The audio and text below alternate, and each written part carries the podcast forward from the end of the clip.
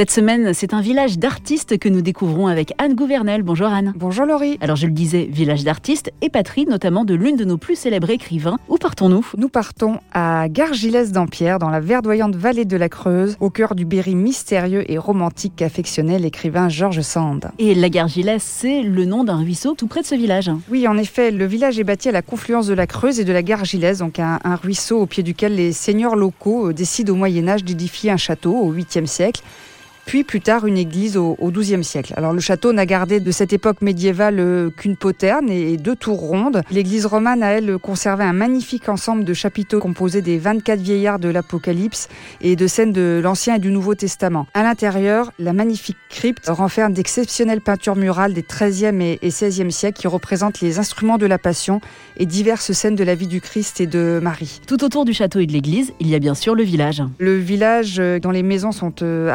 harmonieusement regroupées autour de ces deux édifices. Elles sont faites de schiste et de granit et elles ont de grands toits pentures recouverts de, de tuiles brunes. Et ça donne à l'ensemble un charme simple. Et c'est, je crois, ce qui a séduit euh, de nombreux artistes, en particulier les peintres qui ont fait de Gargilès l'une de leurs étapes dans cette vallée de la Creuse hein, que l'on surnommait la vallée des peintres. Alors vous nous l'avez dit, hein, Georges Sand a habité ici. On peut découvrir la maison où elle a vécu. Je me garde bien de nommer le village dont je parle. C'est ainsi que Georges Sand, séduite par le romantisme de Gargilès, ce lieu auquel elle a consacré des carnets de route et, et qui fut aussi son refuge.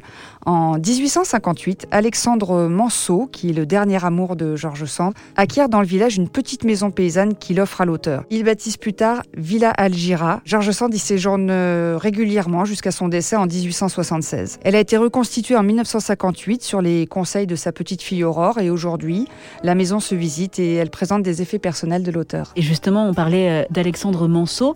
Il y a une place qui porte son nom et sur cette place, fin septembre, il y a le rendez-vous des amoureux de la littérature. Ce sont les journées du livre les 29 et 30 septembre prochains où bouquinistes professionnels, éditeurs, euh, romanciers, poètes, illustrateurs et conférenciers sont attendus sur la place Alexandre Monceau, dans la galerie du Colombier également et la ferme du château. Merci beaucoup Anne. Merci Laurie. Et comme disait Georges Sand, l'esprit cherche et c'est le cœur qui trouve. Mais pour nous aider à trouver la route de Gargilès d'Ampierre, rendez-vous sur le site lesplusbeauxvillagesdefrance.org et dans le guide des plus beaux villages de Aux éditions Flammarion.